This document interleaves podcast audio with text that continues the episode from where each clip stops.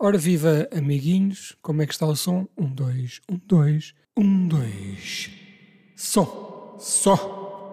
Porque tenho tido queixas de que às vezes o som eh, está demasiado explodido e eu quero que vocês tenham as condições perfeitas para ouvir. Aproveitamos também este momento para ler o correio dos leitores e falar um bocadinho acerca daquilo que são as vossas mensagens, as vossas preocupações. Ora bem, o que é que temos aqui no correio? Ah, nada. Não temos absolutamente nada, porque vocês nunca uh, dão feedback desse lado. Tirando o Pedro Pereira, que uma outra vez, naquela possibilidade que agora existe, de vocês no Spotify responderem a uma perguntazinha que nunca ninguém responde. Pedro, de facto, de vez em quando cumpre esse dever cívico. Por isso, amigos, já sabem, no Spotify agora podem contactar eh, os criadores dos podcasts, que é, eh, como quem diz, aqueles caixa de comentários que existia antigamente nos blogs.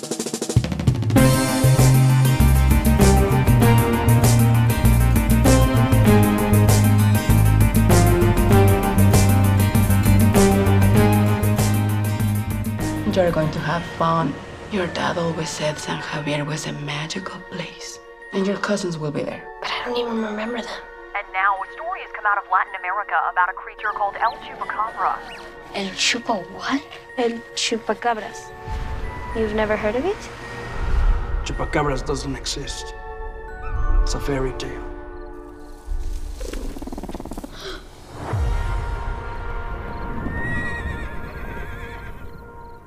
Hoje uh, falamos de um filme chamado Chupa. Chupa. Um filme da Netflix. Chupa. De um dia para o outro, toda a gente falava no chupa, chupa aqui, chupa ali, chupa lá. E eu pensei, bom, o que é que se passa aqui? Vamos então ver o que é isto do chupa. E o chupa é um filme de aventuras, um filme para crianças e jovens adolescentes, surpreendentemente, tendo em conta que se chama Chupa, que fala do Chupa-Cabras, um filme acerca de uma criança eh, dos Estados Unidos, filho de imigrantes do México, que não tem respeito pela sua herança cultural, se recusa a falar espanhol e que insiste uh, em ser americano, tendo até vergonha da sua um, língua original e do seu país de origem, da cultura que o representa. Ora, o pai desta criança falece, como tanta vez acontece nestes filmes criados a partir de um template de Steven Spielberg ou outros tipos de, de, filmes de Spielberg dos anos 80 que lidam com estas famílias, aventuras em família, que servem muitas vezes para unir a família depois de uma desgraça. Esta criança está muito triste, está completamente destroçada pela morte do seu pai, como qualquer criança do mundo na sua situação. E então a mãe propõe-lhe: Olha, vais visitar o teu avô para o México e os teus primos, passas lá uns dias, umas férias, e vais-te imiscuir eh, naquilo que é a tua cultura. E o puto, é pá, que seca, que seca do caraca, atrasados, vão para lá para o México, aquilo é praticamente homens das cavernas e droga e pronto, e, e, e cucaracha e, e nachos. E o puto lá vai e é recebido pelo seu avô, que era, em tempos, um grande wrestler, daquele wrestling mexicano que eles têm as capas, e é um avô, apesar de ser interpretado por um ator relativamente jovem, da minha idade, faz papel já de, de ancião, já começa a ter sinais de Alzheimer, uma doença degenerativa que lhe começa a carcomer o cérebro. Entretanto, ele vai visitar os seus primos, já para uma quinta do México, e os primos explicam-lhe: pá, o México é um país como a América, como um outro qualquer. Nós temos as nossas cucarachas, as nossas ai, ai, ai, ai, mas temos eh, acesso à mesma cultura que vocês.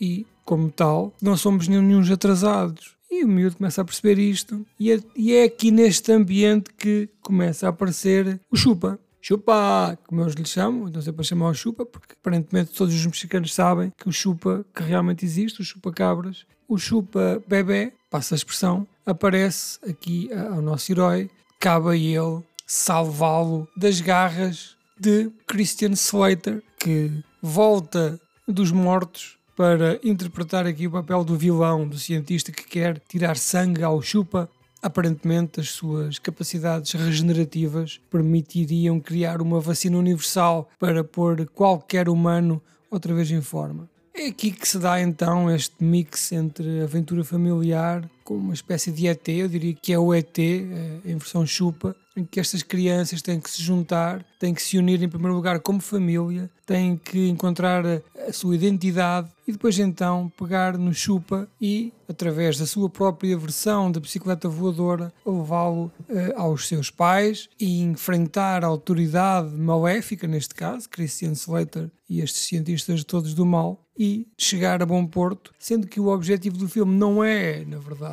entregar o chupa, isso é apenas o artefacto, é curar uh, esta criança da sua angústia, do seu luto pelo pai perdido e juntá-lo àquela sua família que estaria perdida e fazê-lo também reconectar-se com as suas raízes culturais. Tudo muito bom, excepto que o filme é péssimo, é em toda a sua linha um filme terrível. Os atores são maus, a fórmula decalcada de Spielberg é executada demasiado formulaicamente é, esta fórmula é copiada como uma dona de casa copiou uma receita do 24 Kitchen sem adaptar eh, às suas realidades. Os seus miúdos gostam menos de açúcar, ela devia pôr um bocadinho mais de açúcar. Não, neste caso é decalcado. É um filme de médio baixo orçamento, não é? Da Netflix, feito para encher grelhas, realizado por um jovem Jonas Quaron, eh, que já teria feito um filme chamado Desierto de 2015, um filme chamado Aningak, que eu alegadamente, segundo o Letterboxd, terei visto, mas que não me lembro, e agora desta vez fez o Chupa. Penso que haverá também alinhado para este homem mais um Zorro, interpretado por Gael Garcia Bernal. É uma oportunidade falhada. Eh, eu acho que em Portugal as pessoas só vão ver este filme porque chupa leva para aquele imaginário de deboche, não é? De marotice, de malandragem, da piadola fácil, como aliás eu estou aqui a fazer desde a comecei a falar, é pena ser eh, algorítmico demais e, e é pena que uh, seja este Spielberg do Intermarché, porque de facto o filme até poderia uh, ser bom para aquele domingo à tarde para ver com as crianças. Uma das coisas que eu gostei neste filme foi esta demonstração, o objetivo também seria esse, demonstrar que o México é um país normal, igual a todos os outros e não é aquele estereotipo criado pelos filmes americanos da droga, daí do ambiente estar sempre amarelo escuro, das pessoas serem todos aqueles gajos que tentam furar a fronteira para vir colher morangos para a Califórnia, que são pessoas normais, são pessoas que vivem a sua vida com os mesmos princípios, com as mesmas necessidades, com os mesmos direitos e deveres de um americano, de um português, de um sul-africano, de um congolês, de um japonês, de um indiano de um paquistanês ou de um bielorrusso. Dá pena ver Christian Slater aqui enfiado, porque não é propriamente um filme obscuro, mas nota-se que eh, ele estará aqui a recibos verdes, a tentar regressar à primeira divisão do cinema, onde dificilmente voltará a chegar. Isto é mesmo assim, não é? Não há aqui uh, lugar para todos. Your family is still out there. We'll find them.